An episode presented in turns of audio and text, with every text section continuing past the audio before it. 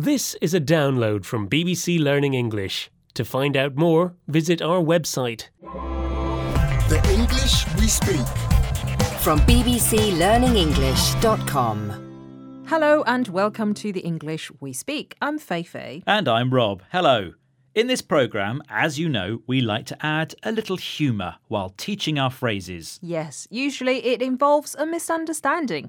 For example, we often pretend that one of the presenters doesn't understand the phrase. Yes, they take it too literally. They only understand its word for word meaning. But with this phrase, that would just be too horrible. And disgusting. And not to mention, physically impossible. Hmm, so let's not go there.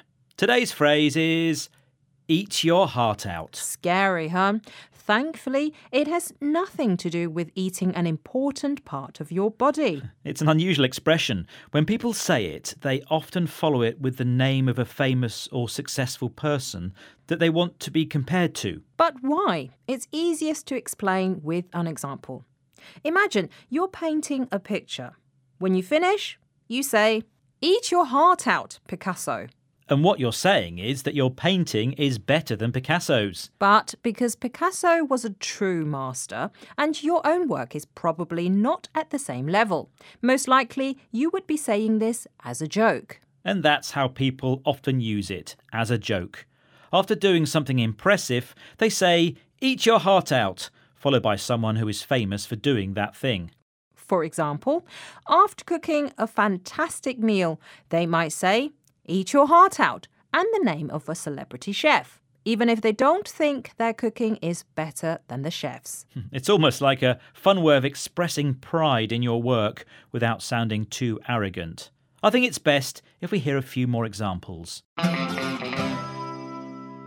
What a goal! How did you score that? Not bad, eh? Eat your heart out, Ronaldo.